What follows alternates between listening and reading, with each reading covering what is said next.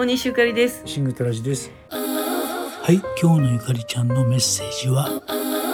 えー、マーフィーの本読んでますとねなんか理解できへんっていうかねもっと言えばもうええわって思うぐらいねまあお金に好かれる50のルールっていうねタイトルだけあってほんま何でもかんでもお金お金で出てくるんですけどなんかね読んでたら時々嫌になるんですね。理解できない章もあります。でもどんな物語でも自分の咀嚼ですからね。あのこれはなんか、えー、いろいろ読んで全部読んでみてもう一回読み直してもう一回読み直してっていうのもなんか大事なんかなと思ったりしてますが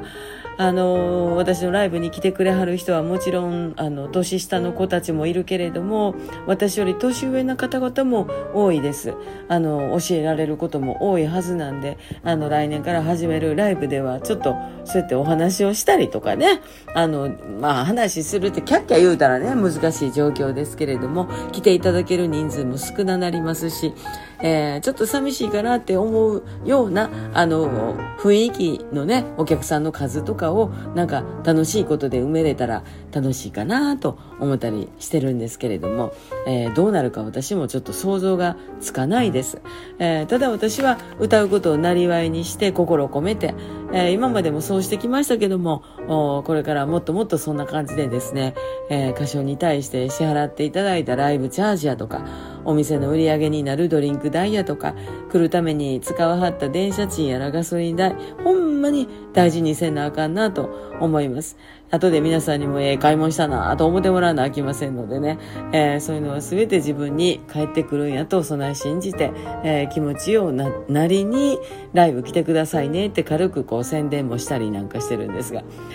あとはまあお金大事にしようねって心も大事にしようねってね、えー、物も全部そうですけれどもやっぱりあのお札を同じ向きに入れたりとか綺麗に揃えるとか小銭たちの居場所もね作ってあげるっていうあなたの居場所はお金の居場所私はこないだから何を言うてんねやろ。大事にしていきましょう。ちょはい、えー、本を何度も読み返すっていうのは賛成ですね。僕もね本を読んで読み終わった後にやっぱりまだ理解してないことが多くて23回読み直すと、えー、まあ、自分なりに理解できるんじゃないかと思ってます、えー、それからですね、まあ、お金も自分も大事にすると、うん、自分のことを大事にできない人は、えー、人のことも大事にできないというね話がありますからね、え自分のことを大事にしていきましょう。大西ゆかりと。シングトラジでした